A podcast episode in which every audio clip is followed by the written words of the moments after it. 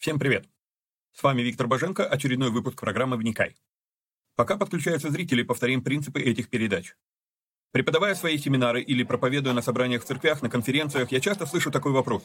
Как вы так читаете Библию, что видите все эти нюансы? Я вот тут такого раньше не видел. Я не знаю, что особенного в моих исследованиях Библии, поэтому решил посредством этих передач показать на деле, как я разбираю Писание по утрам. Другими словами, не стоит воспринимать эти передачи как конечное учение. Цель этих эфиров только показать, как можно разбирать Писание, ознакомить с известными мне версиями и выдвинуть свои. При этом предупреждаю, что эти передачи могут быть опасны, так как могут выдвигаться еще сырые, невыверенные идеи. Я дерзаю их озвучивать, потому что хочу, чтобы мы все восстановили навык размышлять, а не тупо верить всему, что смогли нагуглить, прочитать, чтобы перестали слепо доверять чьим-то мыслям. В этих эфирах за беспрекословный авторитет воспринимаются только 66 книг канона Священного Писания. Второканон, Талмуд и прочие апокрифы мы можем рассматривать, но лишь как мнения, которые имеют право на существование, но не являются глазом с небес. И да, я отдаю себе отчет, что и сами эти передачи тоже по своей сути апокрифичны. Передачи выходят в прямом эфире, но, возможно, вы смотрите их в записи, и у вас возник вопрос, который не смогли задать во время трансляции. Задать вопросы можно в специальной группе в Вайбере. Чтобы в нее попасть, напишите мне в личку, на Facebook или в ВК. Кстати, если вы смотрите эти передачи в записи, а не в прямом эфире, то хочу подсказать, на YouTube можно ускорить воспроизведение. В прямом эфире я говорю довольно медленно, поэтому в записи можно смело ставить скорость в полтора раза быстрее. Есть просьба. Социальные сети считают крутыми и начинают продвигать те ролики, которые досмотрели до конца, которые лайкают, комментят и которыми делятся с друзьями. Какой-то мере можно даже сказать, что когда мы делаем эти простые действия с христианскими видеоматериалами, мы помогаем распространению Слова Божьего. Сами соцсети начинают рекламировать эти материалы, если видят, что вокруг них много активности. Поэтому, если у вас не убудет, прямо сейчас ставьте пальцы, подписывайтесь на канал на YouTube, жмите колокольчик, обязательно поделитесь ссылкой с друзьями, сами досмотрите до конца и все такое. Поехали!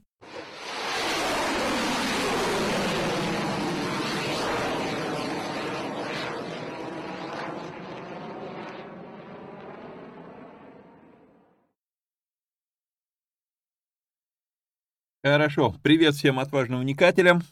Мы с вами попытаемся сегодня закончить третью главу книги «Бытие». Но, как обычно, начнем с объявлений. Значит, а, напоминаю, что на YouTube-канале у нас выложен разбор Ветхого Завета и Нового Завета. В Ветхом Завете мы дошли до первой книги Царств, и скоро там продолжим. А в Новом Завете мы в книге Деяний, тоже скоро планирую продолжать. Вот, ссылка на YouTube канал будет в, либо в описании под этим видео, либо в первом закрепленном комментарии. Значит, а, параллельно эти передачи можно прослушать в виде аудиоподкастов. Они есть на множестве платформ. И чтобы выбрать удобную для вас платформу прослушивания, вы можете пройти на сайт, который вот здесь вот сейчас указан, bajenko.mave.digital. В принципе, можно слушать прямо сразу на Mave, но, возможно, кому-то на смартфоне будет удобнее просто закачать приложение какое-нибудь там, одна из десяти, по-моему, платформ. Вот, по-прежнему мы а, надеемся, что кто-то нам поможет сделать аудио-джингл для подкастов, то есть коротенькая там 15-20 секунд заставка, как на радио. Вот, по-прежнему мы ищем помощников, кто а, помог бы нам с нашим веб-сайтом на Joomla. Вот, а, во всяком случае, если, э, ну, было бы неплохо, если бы вы подписались на наш телеграм-канал, и если вы, у вас есть желание помочь нам с чем-либо, то вы под любым сообщением а, в телеге, вот он адрес э, этого телеграм-канала, ну, просто под любым сообщением комментируете, оставляете комментарий, что вы хотели бы помочь, и все, мы переходим с вами в личную переписку. Там же вы можете попросить э, прислать вам ссылку для э, доступа в закрытую группу в Вайбере. У нас есть закрытая группа в Вайбере, э, в которой мы собираем вопросы для, для передач в ООД. Напомню, что это такое, э, что это за вопросы. То есть вот какой-то материал мы разбирали в, в Писании, и, допустим, я какую-то тему не затронул, там, какой-то стих я посчитал, что ну, здесь комментировать нечего, а у вас по нему вопрос. Вы можете прислать, что вот по такому-то стиху вот э, такой-то, такой-то вопрос, да, и я потом записываю дополнительные передачи. Вот, а, то есть э, точно так же, то есть вы в телеге просто по этой ссылке, которую я вам давал, пишете «хочу» в группу в Вайбере, э, в группу с вопросами, и все, я пришлю вам ссылку, чтобы вы могли вступить. Вот, поясню, почему мы так замороченно это сделали, потому что когда я стал публиковать ссылку на эту группу в Вайбере, туда понабежали всякие спам-боты и начали кидать всякий хлам туда, всякую рекламу. Поэтому теперь ссылку я эту убрал, и доступ туда, ну, непростой, но он есть. Вот. А, также напоминаю, что мы собираем а, кусочки для коротышей, для шортов, там а, на Инстаграм это называется как это называется, stories, да, на ютубе это называется shorts, то есть э, минута-полторы, если, если я сказал какую-то вещь, и вы думаете, вау, слушай, это надо, ну, вырезать и сделать вот э, отдельной коротенькой передачей, вы просто пишете название передачи мне и с какой минуты. Прислали, все, я собираю эти вещи, нарезаю эти шорты, они у меня сейчас накапливаются на компьютере, как только мы обновим свой веб-сайт, то я начну их выкладывать в социальных сетях. Вот, ну и напомню, что э, очень будет э, к месту, если вы э, поддержите э, наше служение материально. Сделать это можно вот на вот этот номер телефона переводом. Э, нам сейчас это очень было бы к месту. Вот, а, хорошо, переходим с вами к, собственно, к самому материалу. А, третья глава книги «Бытие». И а, прошу вас меня простить, я не смог сегодня заснуть, сейчас время 4 часа утра, полпятого, я записываю эту передачу, если я что-то оговорюсь, то, ну, прошу прощения. Вот, ну, выкраиваю время на то, чтобы записаться. Раз не сплю, то все равно буду. А, какую-то пользу хоть принесу. Окей. А, итак, «И сказал Господь Бог змею». Я знаю, что мы 14 стих с вами прошли, но просто для разгона и для некоторого такого напоминания, что мы прошли в последнем выпуске, а, ну, зачитаю заново. «И сказал Господь Бог змею, за то, что ты сделал это, проклят ты пред всеми скотами и перед всеми зверями полевыми, ты будешь ходить на чреве твоем, и будешь есть прах во все дни жизни твоей, и вражду положу между тобою и между женою, между семенем твоим и между семенем ее, оно будет поражать тебя в голову, а ты будешь жалить в пету. 15 стих мы не разбирали, 14 стих мы начали разбирать. Значит, в 14 стихе мы с вами поговорили о том, что, а, как ни странно, Адама и Еву Бог спрашивает, а змея не спрашивает. И мы говорили, почему?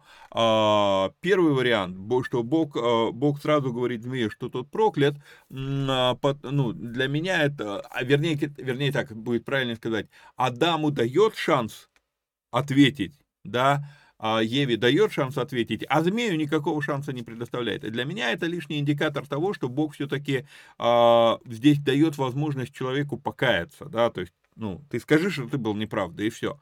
Вот, это один из вариантов. Вот, второй вариант, мы говорили с вами, что богословы древности э, рассматривали э, здесь этот момент, что, ну, змей исполнил то, что ему было открыто и поэтому как бы тут его спрашивать не о чем. Вот, и я вам озвучил еще третий вариант, это Матфея 18 глава 18 стих, и вот когда я смотрел уже в записи прошлый эфир, то я понял, что я не раскрыл мысль, то есть я отправил Матфея 18 18, а зачем, непонятно. Вот, а, что я здесь вижу? Вот между тем, что Адама и Еву Бог спрашивает, а змею просто выносит приговор. Я, почему я отправил Матфея 18, 18? Это место, где Иисус говорит, что свяжете на земле будет связано на небе, и что разрешите на земле будет разрешено на небе. А тут же мы вспоминаем Бытие 1 глава 26 стих, сотворим человека, да владычествуют они. То есть человек сотворен, чтобы владычествовать, и человеку дана власть на земле, и в рамках этой власти на земле мы, а, мы и живем. И так как Адам и Ева они выносят, по сути дела, приговор змею, то Бог его воплощает. А, и здесь момент такой, а, да, я, я говорил, что многих богословов пугает этот уровень а, полномочий, который дан человеку, но факт остается фактом. Этот уровень полномочий нам с вами дан и ничего с этим не поделаешь, окей? То есть Писание так показывает. Вот, и я говорил, ну, это мое, моя, моя как бы авторская фраза, что кульминация всемогущества Божьего проявляется больше всего в том, что даже свою волю он ставит в зависимость от выбора человека. Как бы Бог, окей, я хотел бы, чтобы у тебя было вот это, но если ты выбираешь вот это, ну, сама вот эта история с деревом познания, она как бы, окей, я хочу, чтобы ты находился в саду Эдемском. Но если ты выбираешь познание зла, ну окей, твой выбор. То есть и, и Бог свою волю ставит в зависимость от выбора человека. Да? И вот здесь вот э, один из аспектов, который я вижу, что именно э, он, Ева его осудила, Ева это человек, окей, проклятый. То есть это как, по сути дела, человек, э, Бог воплощает то что, то, что человек решил в данном случае. Вот.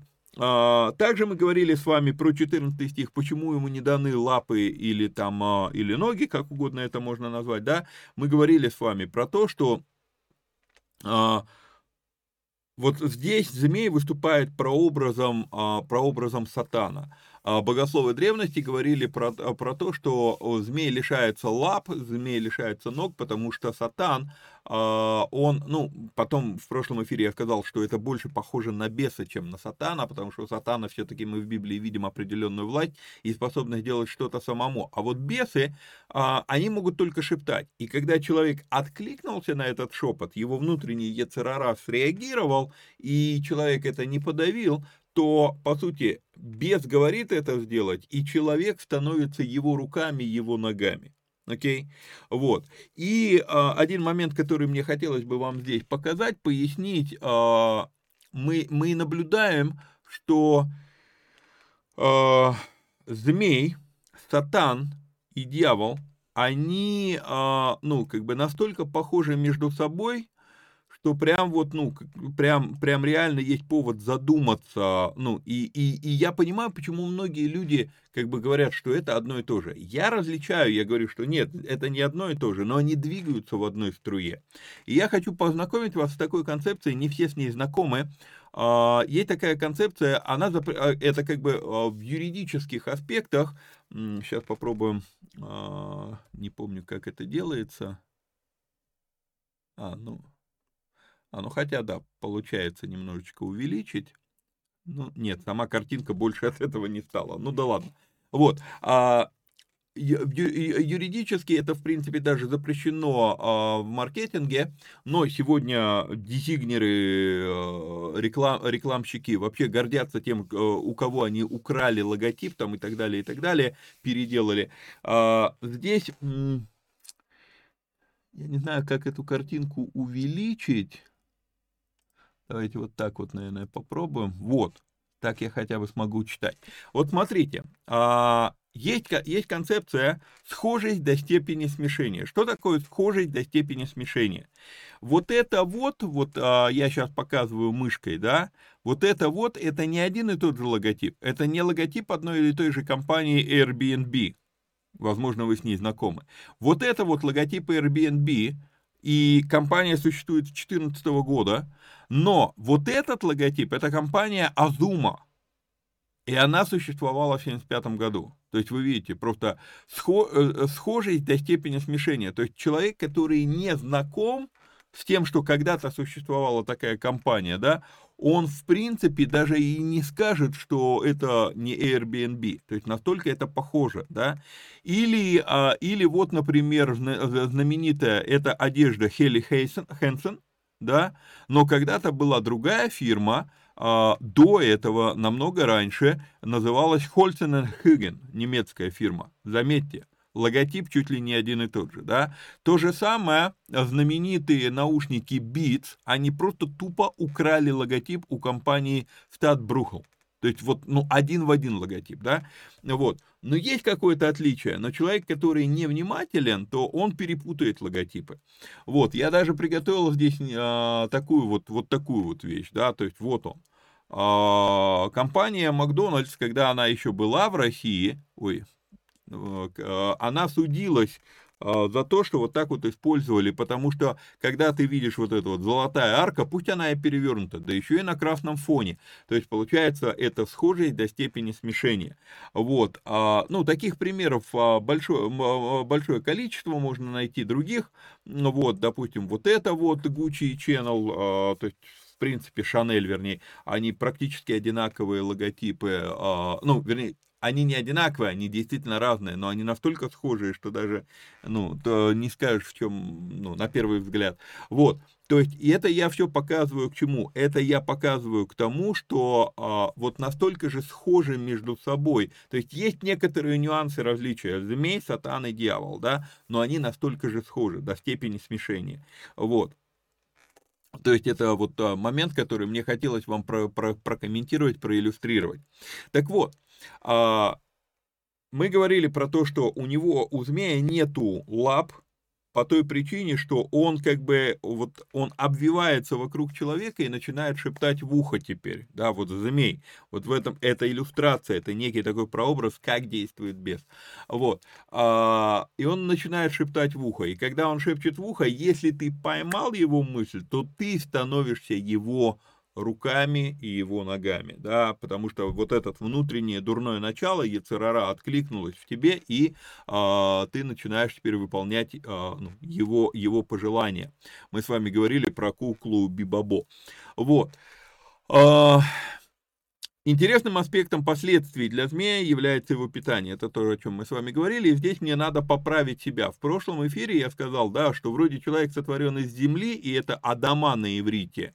А прах это а, другое слово афар. Но когда я готовился уже к этому вот эфиру, то я посмотрел э, на этот текст, и я увидел, что каким-то образом я потерял это из виду ну, знаю, что человек, э, Господь Бог создал человека из праха земного, но может быть из-за того, что у меня, а, ну, все-таки вот иврит сказывается, да, вот получается Ха-Адам это Адам, да, а вот получается Ха-Адама это земля.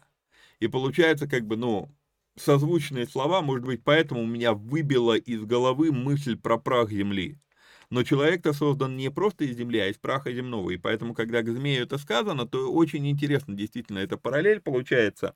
Вот. И прах, вот это слово афар, сейчас а, уберу лишнее выделение, вот это слово афар, прах, он одновременно обозначает несколько вещей, а он обозначает в том числе просто пыль, да, пыль земли, и пыль земли, а, знаете, вот э, у нас там, где э, вот мы здесь живем, у нас здесь есть грунтовые дороги, ну вот, и когда по этим дорогам ездят много, во время жары, ну, когда вот э, у нас длительные периоды жары летом, то э, на дороге прям такое ощущение, что чуть ли не сантиметров, там, я не знаю, 7-10, э, а, это перемолотая в пыль земля. И прям вот такая толстая, ну, ты едешь, и за тобой прямо облако пыли э, поднимается, когда по грунтовке несешься. Вот, то есть это вроде как земля, но она вот в мелкий прах в мелкую пыль перемолота. Вот. И здесь вот это вот а, то, что он ест, да, то есть а, сказано, ты будешь есть прах во все дни жизни твоей. Вот. Ну и говорили про а, момент жалить в пету. Вот, поговорим еще сейчас об этом. Это 15 стих. И вражду положу между тобою, и между женою, и между семенем твоим, и между семенем ее. Оно будет поражать тебя в голову, а ты будешь жалить в пету. И я говорил в прошлом эфире, что пята это в какой-то мере еще и прообраз а, достижения, и отсюда есть такая, такая, такая версия, что это, эти слова обозначают, что змей может лишать нас награды в Боге, да, наших достижений. Вот. А, но сам по себе 15 стих, вот то, что мы с вами не проходили в прошлом эфире, теперь мы приступаем, собственно. Вот, а, просто зачитаю комментарии, потому что тема очень щекотливая, и я выверял здесь а, слова, вот, чтобы как бы аккуратно все сказать. Многие богословы здесь видят пророчество о Христе видят это в упоминании семени жены, а не мужа, да, сказано, что а, по, по вражду положу между семенем твоим и между семенем ее, не его, а ее, да, не человека, а жены. Вот. В принципе, логично. Действительно, Мария зачала Иисуса без участия мужчины. Некоторую параллель мы могли бы здесь увидеть. Хотя лично для меня это по-прежнему остается притяжка заушная. Почему? Потому что данная версия, она строится на некоторой степени буквоедства. Видишь ли, Мария родила без участия мужчины.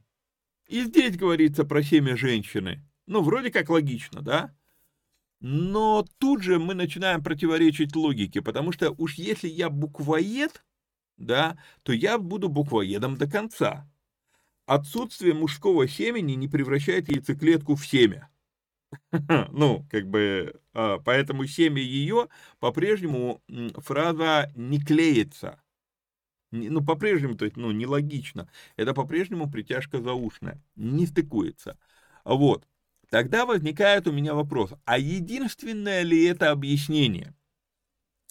Оказывается, не единственное. Мы можем увидеть здесь и другой уровень. Я поразмышлял и понял, э, вспомнил некоторые вещи, и теперь знаю, почему, а, почему я не согласен с тем, что здесь речь про Иисуса, пророчество о Христе. А, структура иврита как языка и мышление Ближнего Востока в целом таково, что если бы здесь было сказано семенем его, семенем человека, то это обозначало бы, что женщине не дано попирать змея. Это вообще превратили бы даже в какой-то запрет. Женщине это запрещено. С другой стороны, а если сказать женщине, да, семя ее, то бли, ну, вот, мышление Ближнего Востока сработает, но если это женщине дано, то мужчине уже и тем более да, то есть как бы мужчине и подавно. Вот, то есть вот тут вот такой момент, то есть а, мне кажется, что здесь скорее речь идет о том, чтобы включить женщину, что это доступно и женщине в том числе. Вот. Теперь еще одно объяснение, которое, а, еще один пункт, который, как, как сказать, еще одна копеечка в копилку моего, моего вывода, это слово «семя». Слово «семя» — это слово «зира» на иврите. Вот. И, э, кстати, э, такой момент, э, мне, мне легко запомнить это слово по той причине, что я готовлю, ну, люблю готовить плов, вот, есть свой там мангал, в мангале есть подказанник, есть казан, все, то есть, ну, меня люди из Узбекистана учили готовить плов, вот, а, и как бы, ну, когда ты готовишь плов, то ты добавляешь что? Есть такая приправа зира, да, так вот на иврите зира это семя, и когда ты зира берешь, насыпаешь в ладошку, ну, это просто семечки, э, ну, травы, которая называется зира, ну, вот, ну, так интересно это перекликается, семечки перемолол и раз и в плов насыпал, ну, И это слово, э, это приправа называется зира, это семечки. И на иврите слово зира, семя. Так вот, это слово, это слово семя, оно обозначает не только семя, но и потомки, поколения, дети. Понимаете? То есть это слово, которое не просто семя, более того, если мы с вами, я вам уже показывал, есть такой прием в WordStudy, изучение э, использования номера Стронга, и я хочу вам здесь показать, э, это, ну, как бы на экране это не очень так хорошо видно, но вот, вот в этой части, Экран разделен на две, левая, правая. С левой стороны у вас идет э, просто словарная статья, а с правой стороны тоже разделено верхняя и нижняя, две части. Да, в нижней части примеры мест писания, где э, встречается это слово и как оно переведено. А вот здесь вот давайте посмотрим, как, как это слово переведено в Библии. Семя, семя, потомство, излияние семени потомству, потомству, потомству, потом дети, потом род, племя, это все слово э, зира. Окей? И поэтому получается, что слово семя здесь не имеется в виду буквально именно семя. Речь идет о потомстве, о роде. И когда мы смотрим с вами другой еще оборот в Библии, да, рожденные женой там или рожденные женщиной, то мы увидим, что это достаточно распространенное заявление. То есть потомство рождается женщиной. И поэтому здесь, как бы говорить вот именно вот, ну, вот, вот видишь, здесь про семя жены сказано, следовательно, здесь Иисус, не совсем стыкуется. Вот. Читаю комментарий дальше. А, что, что означает фраза «оно будет поражать в голову, а ты его в пету»?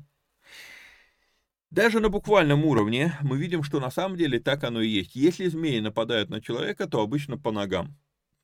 А вот когда человек ловит змею, то обычно рогатка, специальная палка, такая рогатина, да, и ты прижимаешь голову к земле. Почему голову? Потому что если взять змею за хвост, она и завьется, и она тебя может укусить. А если ты держишь голову, то хвост-то может извиться, ну там, обернуться вокруг руки, например, да, но он не может а, ужалить. Окей? И поэтому, в принципе, даже на буквальном уровне, действительно, ты бьешь в, в пету, а он тебя а, бер, э, поражает за, ну, в голову, да? Это если буквально смотреть. Если мы вспомним про символизмы, то змей как некий прообраз сатана, а Павел говорит во 2 Коринфянам 2.12, что нам известны даже умыслы, замыслы сатаны, то, о чем он думает, то, что он запланировал, да, ибо нам не безызвестны умыслы э, сатаны. Вот, э, Павел пишет. И когда ты знаешь чей-то умысел, то это, в принципе, действительно поражение в голову. То есть что-то, кто-то что-то задумал, а ты раскусил его замысел. То есть, ну, понимаете, да, вот поражение а, в голову. То есть здесь есть еще и вот этот а, такой метафорический, а, символический смысл.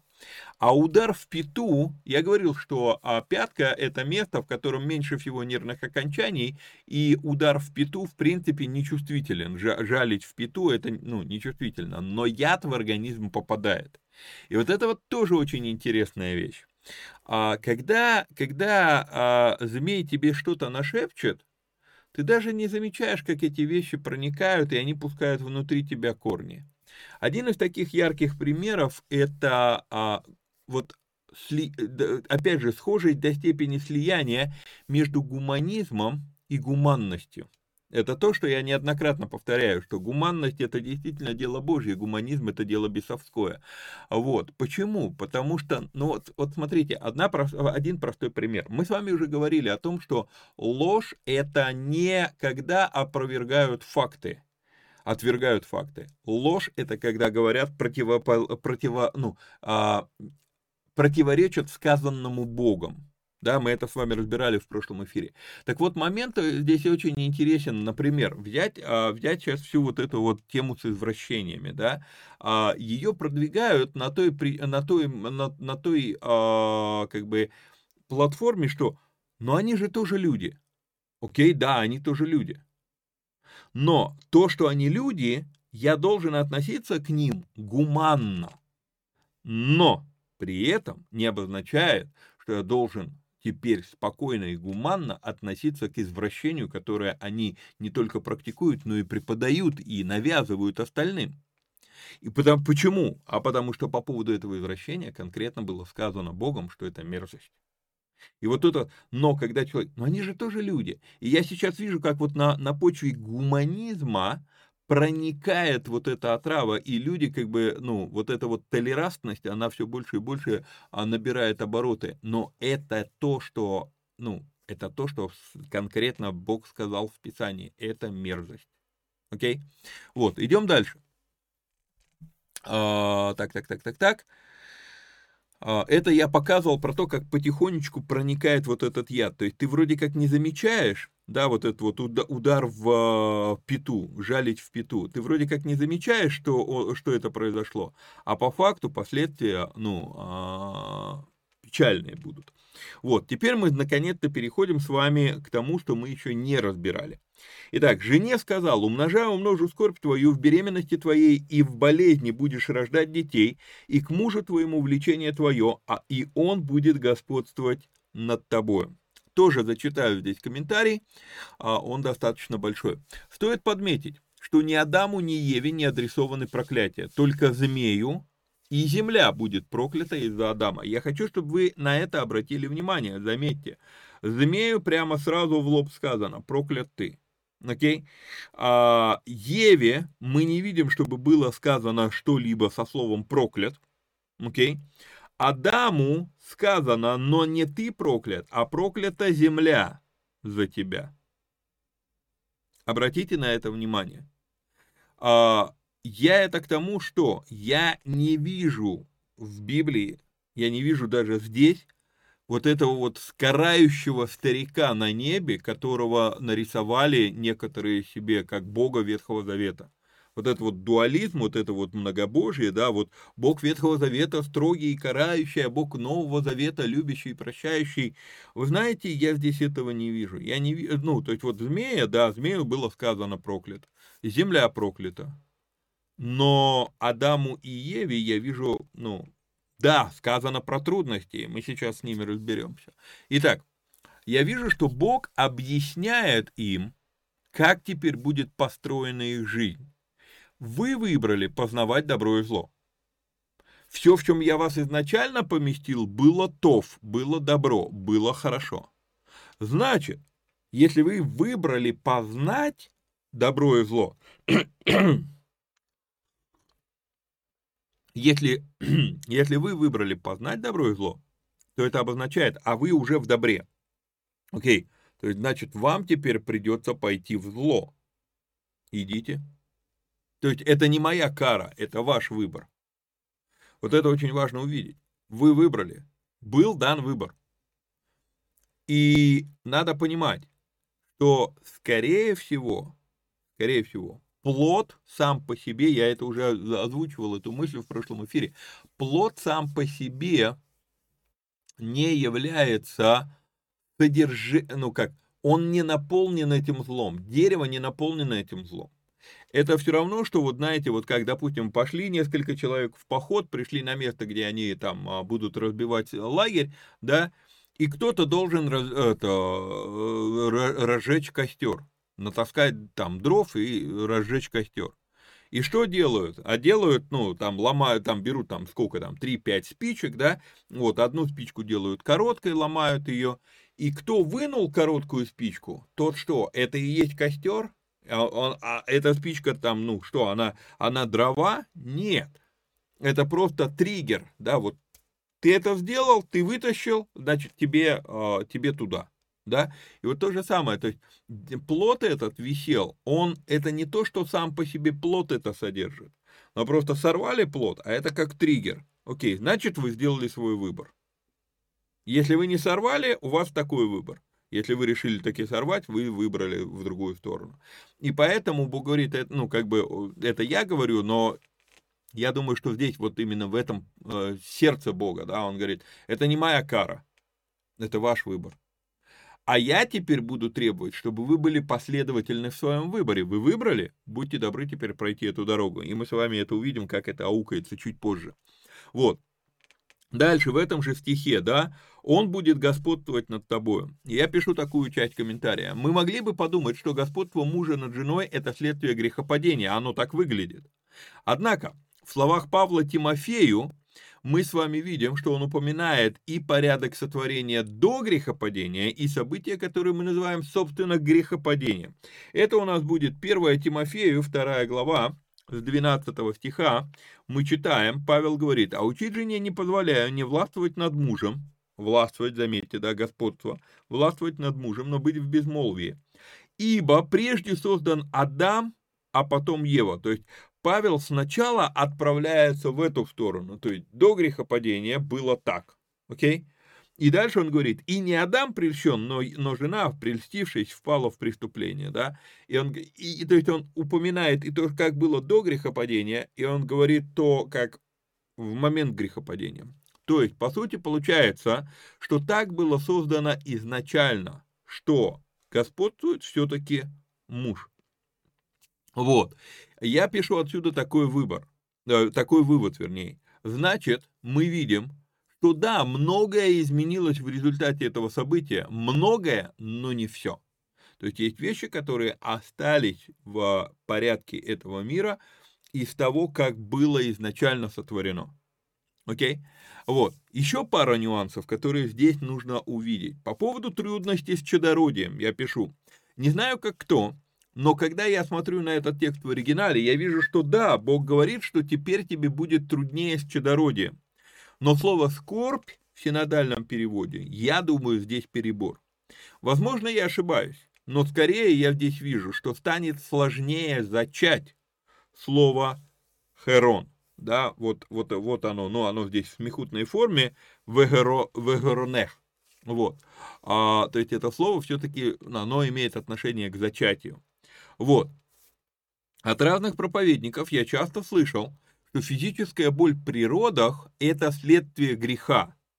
И что изначально Ева, как будто бы она могла рожать, даже не замечая этого. Но вот в чем вопрос. Скажите мне, пожалуйста, а, что в оригинале, что, что в русском переводе, ну, в оригинале это будет у нас «станет больше», боль, да, а вот в беременности твоей, здесь умножая умножу. Вспоминаем математику. 0 на что не умножай, результат будет нулем. То есть, если боли не было, то смысл умножать. Что умножать-то? То есть, сама по себе вот эта формулировка умножаю, умножаю, умножу боль или скорбь твою в беременности твоей, то есть, она, она и была, только теперь ее станет больше. Это, это тот аспект, который тоже нужно здесь а, обратить внимание. Ну, а я не думаю, что это что-то критичное меняет, но просто когда мы преподаем, давайте уж преподавать тогда э, корректно относительно текста. Вот. Еще один момент, который здесь. А, по моей теории, это было ей еще неизвестно. То есть, когда он это говорит, то есть он рассказывает, ну вот смотри, теперь дальше будет вот так. Но почему ей было неизвестно? Потому что Бытие 1.28, слова Бытие 1.28, плодитесь и размножайтесь, еще не были им сказаны. Мы к ним еще только придем. Вот. А в итоге они еще даже и не задумывались над этим, а теперь Бог говорит, что их задача будет рождать поколение, и это не будет происходить безболезненно. То есть в какой-то мере здесь больше даже я бы увидел мысль о том, что называется конфликт поколений, конфликт отцы и дети. Вот, то есть здесь я бы, я бы больше увидел вот это вот. Потому что м- слово «семя» мы с вами уже разбирали. И это семя обозначает поколения. Окей? И поэтому вот рождать детей, поколения. Вот. Так, что еще? А, теперь 17-19 стихи. А, зачитаю сразу всю, весь, всю речь Бога, потому что здесь как бы, ну, комментарий на, на, на все три стиха. Адам уже сказал, за то, что ты послушал голоса жены твоей и ел от дерева, о котором я заповедал тебе, сказав, не ешь от него, проклята земля за тебя, со скорбью будешь питаться от нее во все дни жизни твоей. Терния и волчцы произрастит она тебе, и будешь питаться, пол, пол, э, питаться полевою травою. В поте лица твоего будешь есть хлеб, доколе не возвратишься в землю, из которой ты взят, ибо прах ты и в прах возвратишься. Окей. Что изменилось в результате грехопадения? Мы видим, что Бог не проклинает Адама, но он проклял землю и теперь привязал обеспечение к работе. И это очень важный аспект, который нам нужно увидеть. Бытие, вторая глава, 8-9 стихи.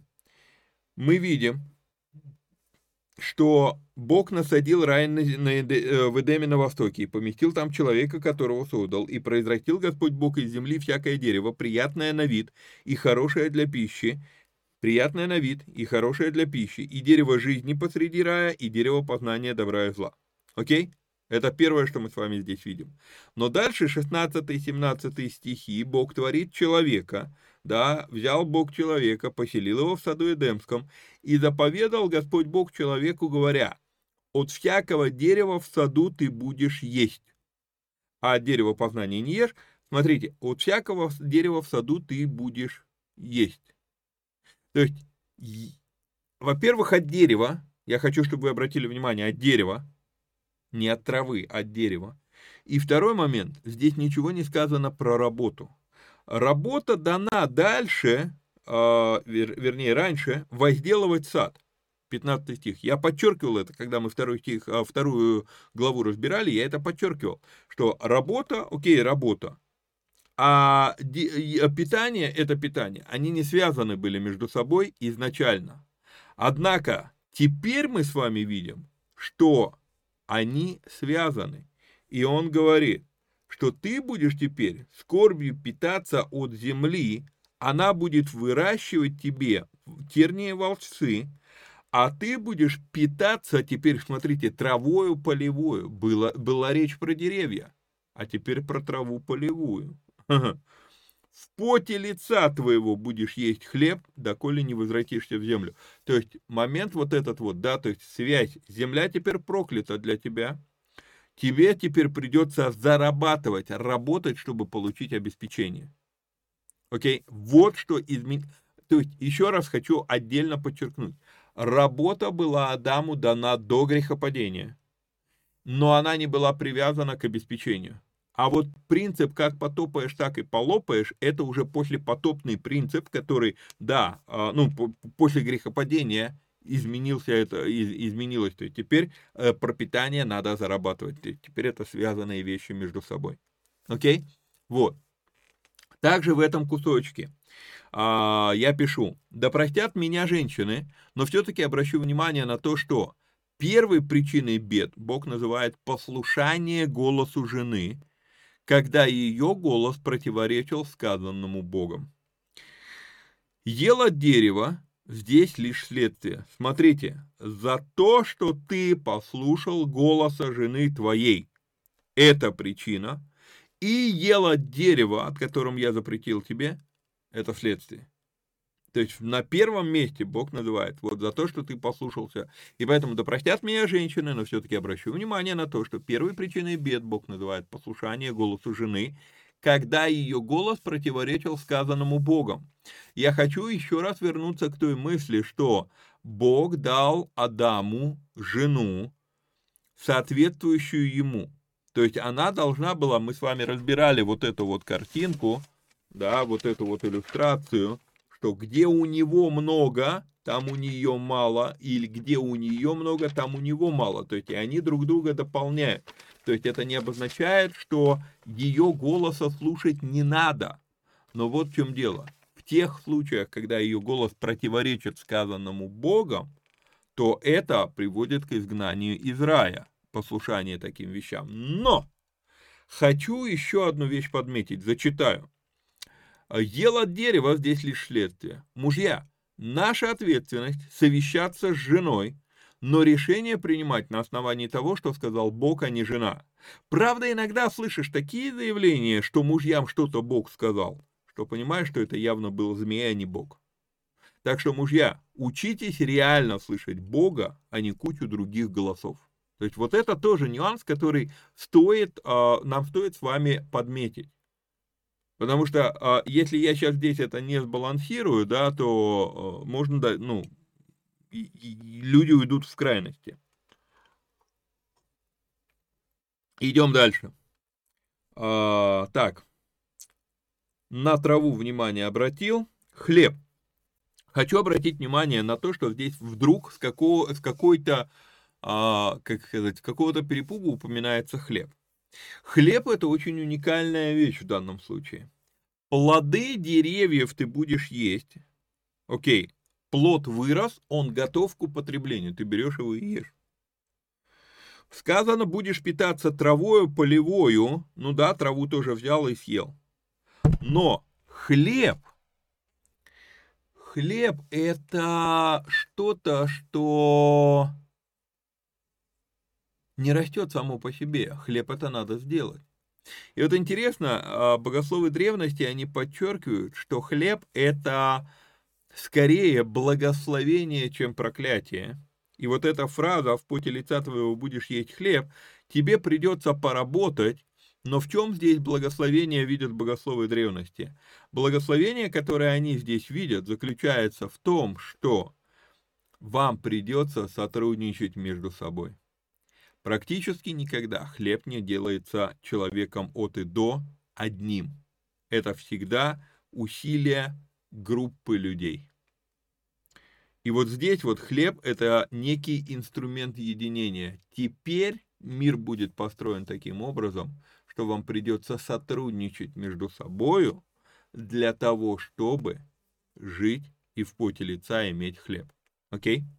Вот. То есть это такой вот очень интересный нюанс, который, ну, мне, мне, мне эта мысль нравится. А, ну, я думаю, что она действительно уместная. Вот, ибо прах ты, а, доколе не возвратишься в землю, из которой ты взят, ибо прах ты и в прах возвратишься. Почему? А потому что, когда Бог предупреждал человека об этом дереве, он сказал, что мод умот, да, смертным станешь, смертью умрешь. Вот. И нарек Адам имя жене своей Ева, ибо она стала матерью всех живущих. И сделал Господь Бог, Господь Бог Адаму и жене его одежды кожаные и одел их. И вот тут вот мне опять придется не согласиться с большим количеством людей, практически все богословы, ну, почти все богословы здесь видят первое жертвоприношение, которое якобы принес сам Бог. Я пишу при особом всплеске фантазерства здесь можно увидеть первое жертвоприношение, которое якобы принес сам Бог. Типа это была первая жертва за грех, ведь чтобы дать людям меха, надо было убить животных. Я не склонен разделять эту версию. Даже если это и была кожа животных, я не воспринимаю это как жертвоприношение. Иначе получается, что любая корова, убитая на мясо, это жертвоприношение. Но Писание учит, что это не так. Мы с вами это разбирали в Пятикнижье, что Бог говорит, окей, захотите есть мясо, ешьте. Но если вы хотите делать это как жертву, то будьте добры сделать это в определенном месте, да, то есть это вот для, для жертвы есть особое место, то есть Бог разделяет эти вещи. Вот, а, здесь в этом стихе не сказано прямым текстом про жертву за грех ничего, вообще ничего не сказано про какое-либо жертвоприношение. И поэтому, как бы, вот, вот это вот, что ну, ну, ну реально, вот давайте не будем впихивать в текст то, чего тут, ну, реально вообще нет. Сделал Господь Бог Адаму и жене его одежды кожаные и одел их. И вот еще момент интересный, хочу обратить внимание. Когда у них глаза открылись,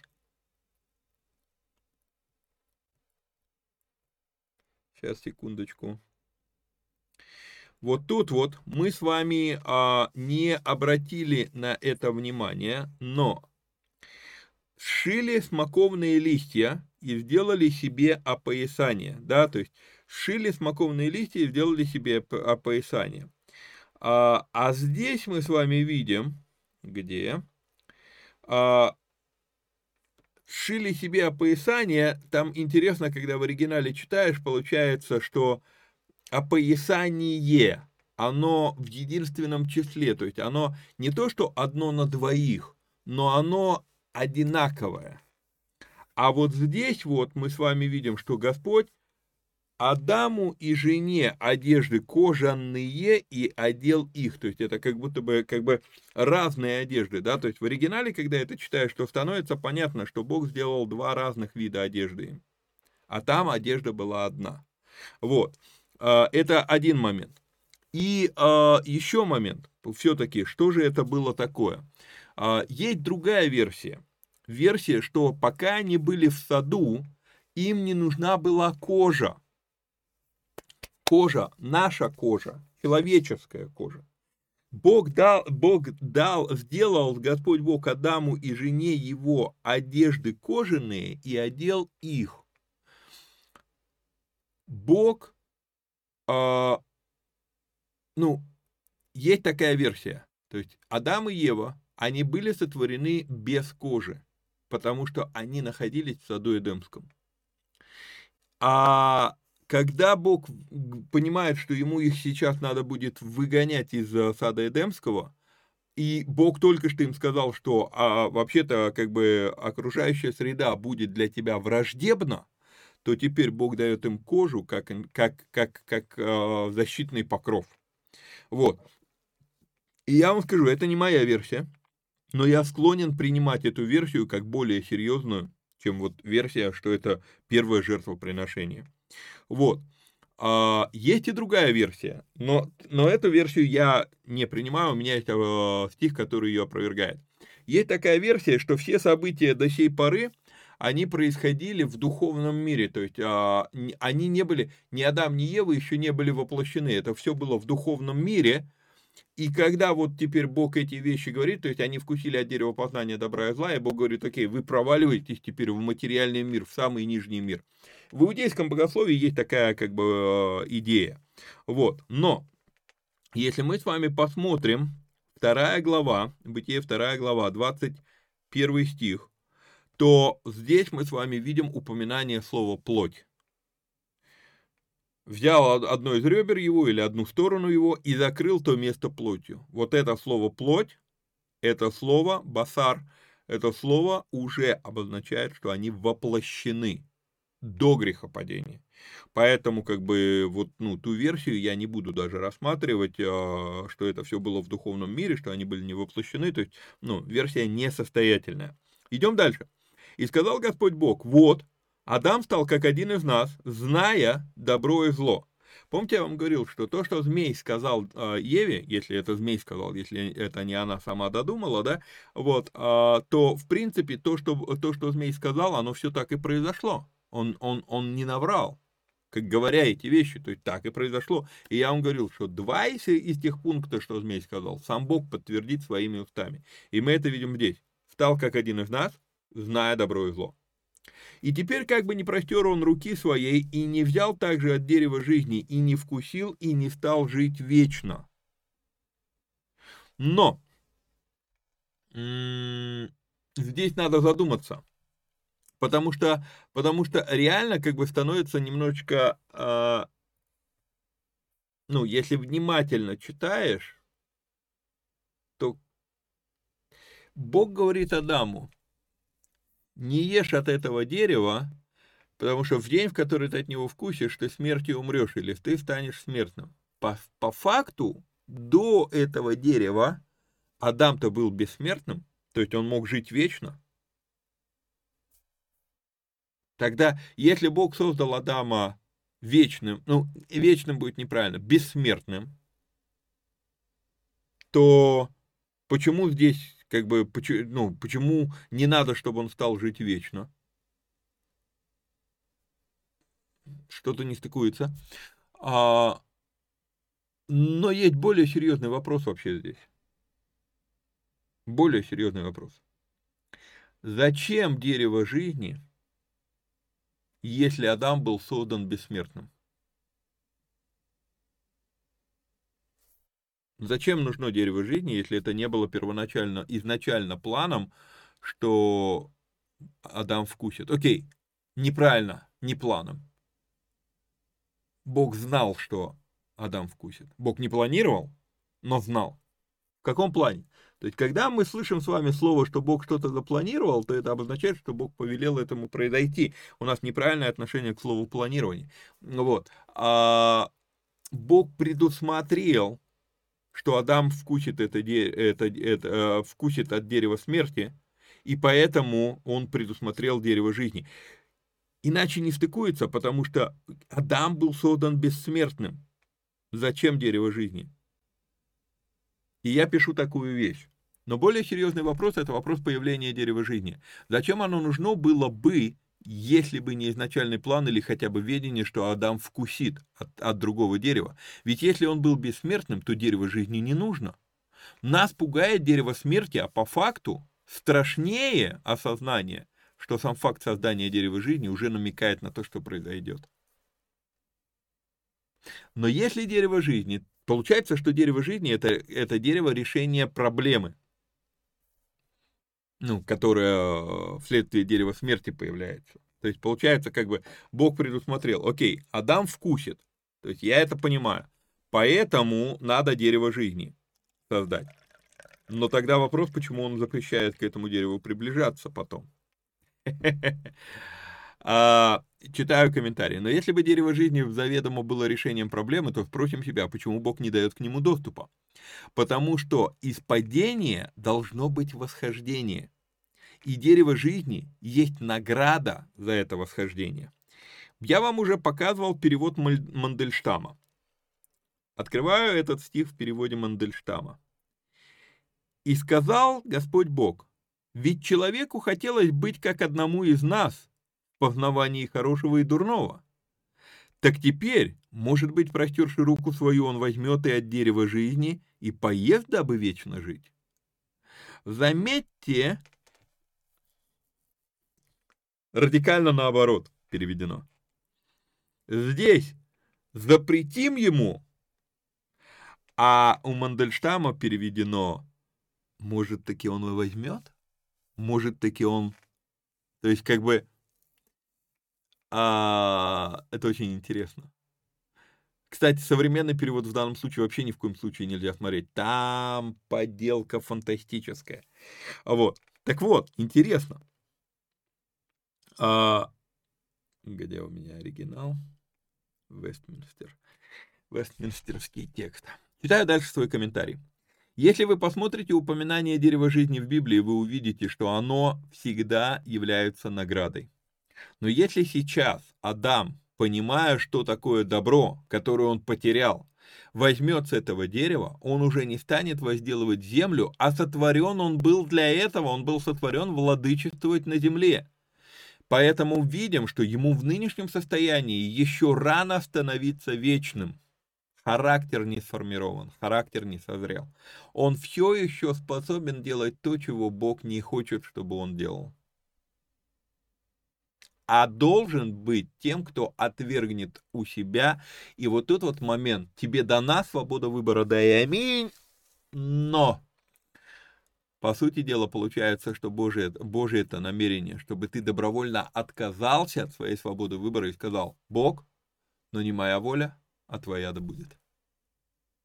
Именно поэтому я говорю, что про человека и увидел Бог, что это хорошо, вот это вот хорошо совершилось, завершилось, я доделал, это прозвучало на кресте. Когда Иисус перед этим в саду Гефсиманском, он говорит – а, но не моя воля, а твоя да будет. Как человек он говорит, но не моя воля, а твоя да будет.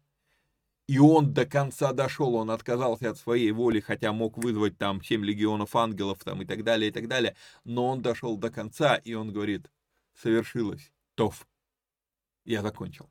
Человек совершен. Именно поэтому я говорю, что про человека хорошо было сказано на, дереве, на, на кресте.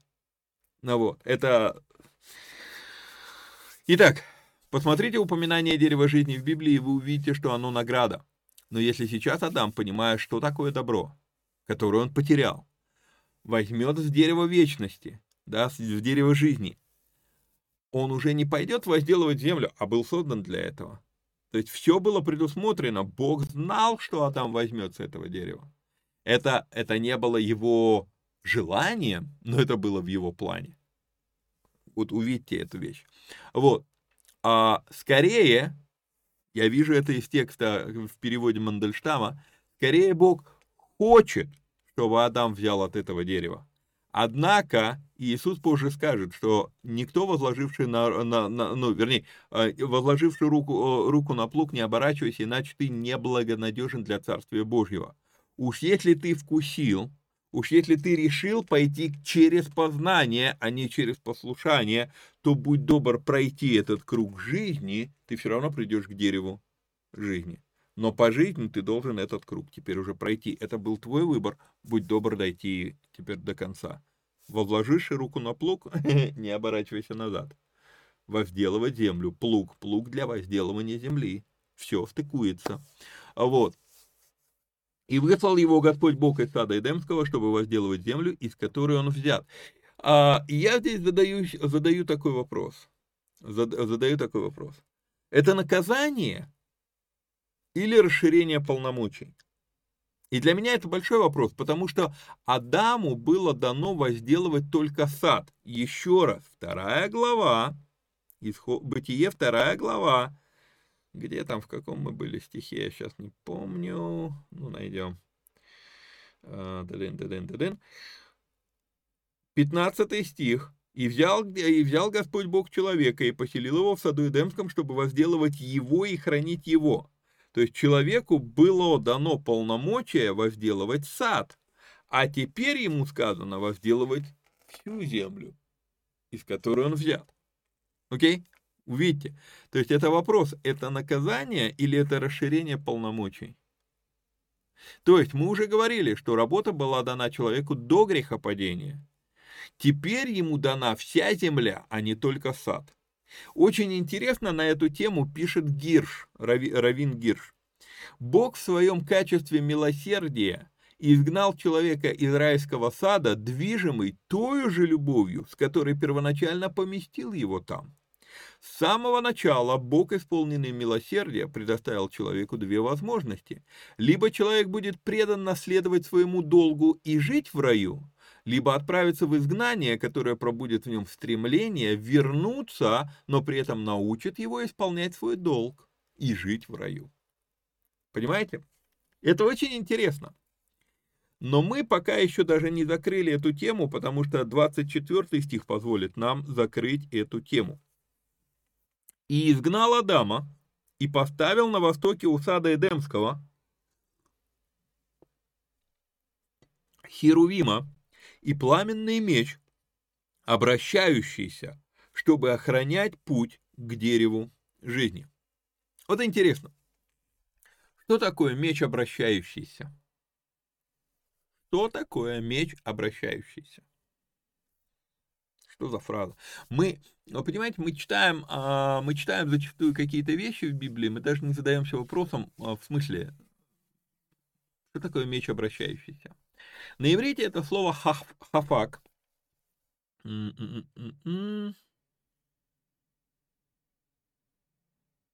Хочу его найти. Наверное, проще будет вот так вот. Гафак. Гафак. Это слово гафак. И это слово, оно э, довольно странное. Это слово описывает нечто похожее на двери в современных аэропортах, когда входишь в стерильную зону. Когда ты с одной стороны к этой двери подходишь, она открывается. А если ты с другой стороны к этой двери подходишь, она не откроется. То есть это некая такая триггерная система. То есть в одну сторону можно, а назад или клапан. Да? То есть клапан в одну сторону пропускает, а в обратку нет. Вот. И вот это слово хафак, оно, оно вот именно обозначает что-то вот, как бы, вот туда оно обернулось, а назад закрылось. То есть ты можешь пройти только в одну сторону. Мы автоматически читаем этот стих, что ангел поставлен, чтобы не пускать нас к этому дереву, а может быть наоборот, чтобы охранять нам путь к этому дереву. И почему меч огненный? И почему он работает в одну сторону? Может быть, здесь речь про смерть? Обычно оттуда не возвращаются обратно. Есть исключения, но, как правило, все равно дорога для большинства это дорога в одну сторону. И в аэропорту есть нечто подобное, когда дверь изнутри не открывается, есть некоторые сотрудники, у которых есть карта-ключ, они могут открыть. То есть некоторым дорога обратно открыта, и есть некоторые люди, которых меньшинство, но которые воскр... ну, там, воскресают, да, вот. А, ну, здесь понятно, что будет всеобщее воскресение потом. Вот. И получается, что Теперь между этими воротами и деревом стоят три суда, которые описаны в Новом Завете. Суд над неверующими, суд у Белого престола, суд за дела, сотворенные в Господе, и суд за слова, которые мы скажем. Нам надлежит дать отчет. Окей? То есть вот эти три суда, они находятся между этими воротами а, или перед воротами. Да, получается, перед воротами будет суд, суд перед, э, перед э, этим мечом, обращающимся огненным. Суд над неверующими, и кто-то вообще даже не войдет сюда. А тот, кто вошел, назад уже не выйдет, но здесь будет два суда еще. Суд за, за добрые дела, сделанные в Господе, и отчет за всякое слово. А, опять же, читаю у Гирша интересная фраза сказано охранять путь к дереву жизни, чтобы человек не смог его отыскать, или, напротив, охранять путь, чтобы он не был потерян для человека, и в будущем человек мог вернуться. И дальше я пишу такой комментарий. По, по, по какой-то причине все известные мне христианские варианты и толкования говорят, что Бог закрыл дорогу к дереву жизни, а иудейские наоборот, поставил херувимов, чтобы не потеряли дорогу к дереву жизни. И это очень показательно. Иудеи во всех трудностях жизни продолжают видеть Бога благим, а вот мы... А мы почему-то видим Бога, вот Он благой теперь только в Новом Завете. И вот, понимаете, а, я много размышляю над тем, что с нами произошло, почему мы видим Бога вот, ну, таким злым. И почему даже вот в переводе использованы слова, как я говорил, да, скорби, по-моему, это все-таки перебор. А, и вот эта фраза, да, даже вот просто прочитайте эту фразу еще раз.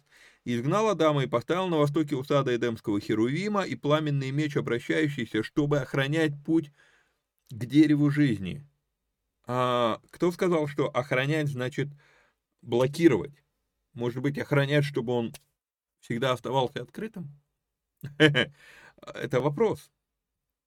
И я иногда смотрю и думаю, пламенный, может быть, он, этот, этот, этот, а, этот меч, он как маяк, пламенный, он обращается пламенный, что ты, ты, ты все равно туда придешь, да, ты все равно над всеми, над нами где-то все-таки нависает смерть, и ты такой, ну, когда-то это произойдет, когда-то это и произойдет, и, и может быть вот этот вот а, огонь, который не, в который не хочется попасть, а, он тебя заставляет а, как-то жить благочестиво, да, ну, как бы, и я понимаю, что мы, мы еще дойдем с вами насчет спасения по благодати или по делам и так далее, то есть это в Новом Завете не совсем однозначная тема, вот, но просто сам по себе вот этот момент, а иных и страхом спасайте, да, это тоже в Новом Завете сказано, вот, поэтому давайте задумаемся над этим.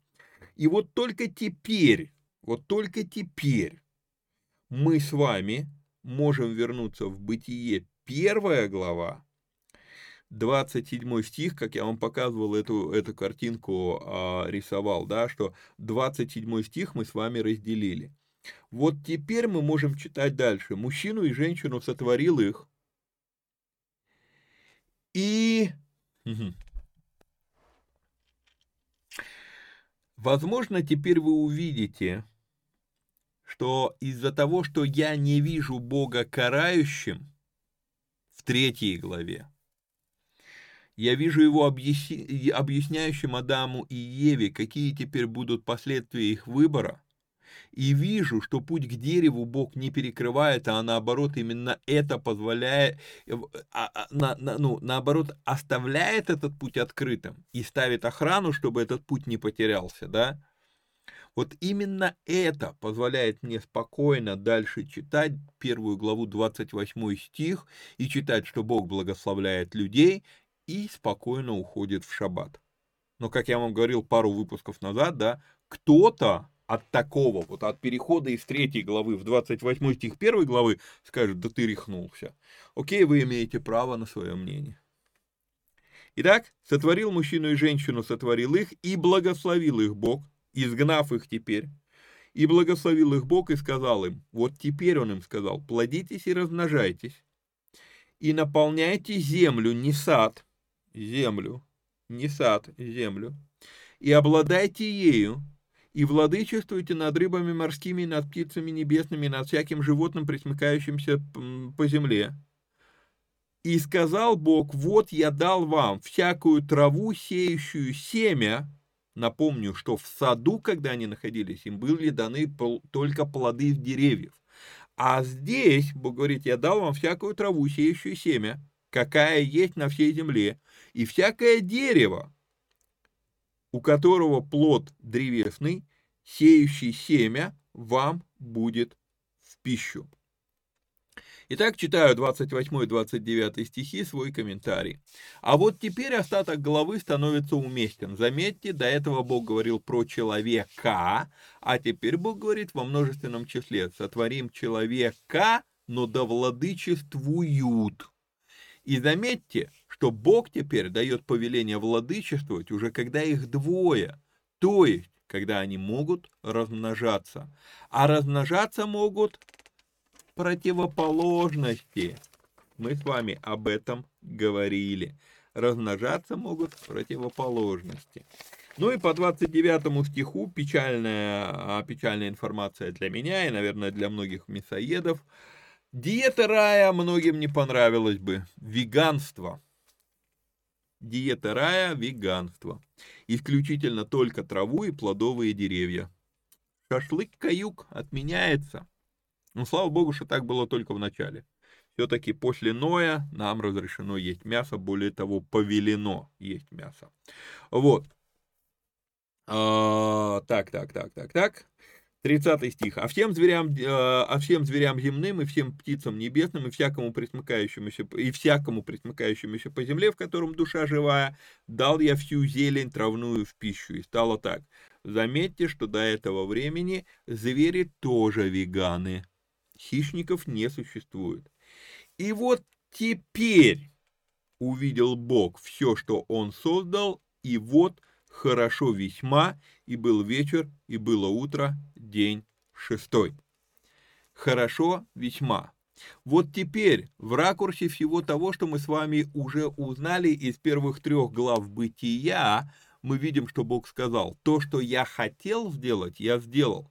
И вот тут вот один момент, который э, мне в комментарии написали, по-моему, по прошлому выпуску или позапрошлому, вот, мол, человек был сотворен совершенным.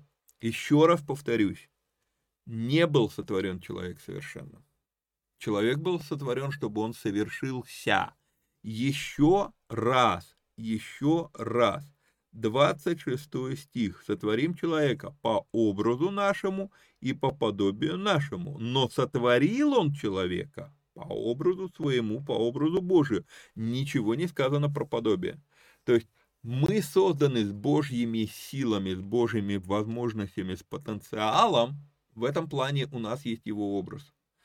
А теперь наша задача уподобиться. И получается, вот все то, что произошло в саду Эдемском, это было предусмотрено для того, чтобы человек, может быть, не запланировано, если вам еще трудно проглотить эту пилюлю, да, но, по крайней мере, предусмотрено для того, чтобы человек мог стать еще и уподобиться это то, что мы а, ну, разбирали с вами. И вот когда вот теперь весь мир поставлен в, те, в то состояние, где человек, который выберет уподобляться Богу, у него есть возможность для этого.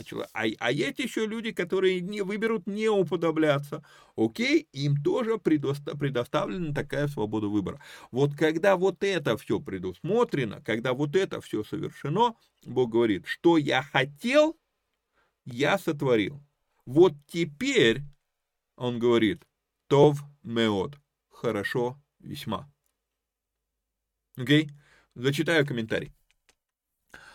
А, вот теперь, в ракурсе всего того, что мы с вами увидели из первых трех глав бытия, мы видим, что Бог сказал, то, что я хотел сделать, я сделал. Это не значит, что мир совершенен. Это значит, что Бог создал достаточную по функционалу площадку для того, чтобы человек мог теперь кидмутену в своей жизни, да, то есть вот дмут, вот этого, под, уподобиться в своей жизни. Хорошо не бывает само по себе. Хорошо всегда относительно чего-то, да, то есть для хорошо должно быть и плохо. Хорошо для чего-либо. И поэтому, когда Бог говорит то в меот, Он говорит, этот мир создан хорошо весьма для того, что я задумал. А не то, что человек сотворен хорошо весьма. Вот. А задумал Бог место для, употребли... для уподобления человека Богу. Но человек решил все ослабить плотью. Римлянам 8 глава 3 стих, не буду открывать, уже затянулся эфир. Вот, Римлянам 8 глава 3 стих, мы с вами увидим, что закон был ослаблен плотью. И поэтому пришлось завершать на кресте. Именно это сказал Иисус, когда сказал «совершилось». Вот оно, последнее то, в которое Бог не сказал на шестой день, сотворив человека. Это я вам, вам уже говорил. Итак, сам, сам по себе хорошо весьма созданный мир – не будет исключать возможность человека согрешить. Наоборот, как раз будет предусматривать эту возможность. Это не значит, что, он, он что человек обязан согрешить, но возможность для этого должна быть. И Алекс Бленд приводит для этого прекрасный пример. Алекс Бленд говорит такую вещь. Он говорит, когда мы смотрим на боксерский ринг до матча, он прекрасен. Он совершенен для своей цели для проведения боя. Однако то, что ринг совершенно подходит для своей цели, не гарантирует, что я выиграю на этом ринге. Услышьте этот пример. Ринг совершенен для своей цели, для проведения боя. И мы с вами будем неоднократно, я это говорил в прошлом, ну, в, в, Ветхом Завете неоднократно, и будем еще неоднократно с этим сталкиваться, что два боксера, которые стоят на ринге, в момент ринга они противники друг другу. Но по факту, если не будет противника, то не будет и чемпиона. И за рингом они вообще, ну, как бы не враги друг другу. И вот этот вот аспект нужно понимать, когда мы смотрим на а, взаимодействие наше с духовными силами. Они нам враги в том плане, что именно их мастерство в бою проверяет и, и взращивает наше мастерство. И потом противник уходит. Он, он, он противник, но, но, да, я понимаю, в Библии сказано враг душ человеческих но враг в смысле противника, а не враг в смысле, а, я не знаю, как мы это себе представляем. То есть я больше это вижу как а, боксерский поединок. И боксерский поединок не в том плане, что мне его надо победить, а в том плане, что мне надо устоять. Почему? Если я на ринге устоял, то я чемпион. И чемпион не в том плане, что, еще раз, это не вопрос спасения, это вопрос награды для спасенных. Спасены мы не поэтому, но есть еще награда для спасенных. Есть что-то, что будет после спасения. Это мы с вами будем многократно видеть, когда Павел говорит. Павел, будучи уже апостолом, он говорит, почему я бегу, как на ресталище. Он говорит, разве вы не знаете, что из бегущих на ресталище только один получает награду, и почему я бегу так, чтобы прям вот, ну, реально получить награду. И он много говорит об этом. Он уже, ну, если, и, там надо пересматривать вообще учение о спасении конкретно, но даже говоря терминами современной, э, современного учения современной церкви о спасении, Павел уже спасен. Но он почему-то подвязается, он почему-то говорит, я, я, я буду стараться, я буду стремиться, чтобы иметь награду, награду большую, потому что спасение – это только пропускной билет к награде. Но почему-то современная церковь сделала спасение самоцелью. Вот ты спасен, все, дальше просто ляг на диван и ничего не делай. Это не, это не, тот, не тот взгляд, не тот подход. Вот. Хорошо, на сегодня будем заканчивать. Значит, у нас с вами дальше идет, идут три стиха э, из второй главы. Я не знаю, сколько времени мне на них понадобится, вот, но потом мы с вами перейдем в четвертую. Может быть, успеем, а, а может быть мне на, просто на шаббат даже целая передача еще понадобится. Но следующие теперь эфиры у нас будет белый эфир по книге быти, э, деяний. Вот, и потом нам нужно будет еще э, хотя бы одну главу пройти в книге Первая книга царств. Поэтому в бытие мы вернемся теперь, ну, не, явно не на следующем эфире, а через несколько эфиров. Хорошо? Все. Всех вам благ, благословений обильных. А, напоминаю, что было бы неплохо, если бы вы а, поддержали наше служение. Напоминаю про то, что нужно лайкнуть, подписаться, прокомментировать. Вы все это сами знаете, поделиться ссылкой с друзьями и так далее, и так далее. Ну и а, все-таки напомню, куда можно поддержать нас. Ну а так в целом, благословений вам, вникайте самостоятельно. Всех вам благ, до скорых встреч.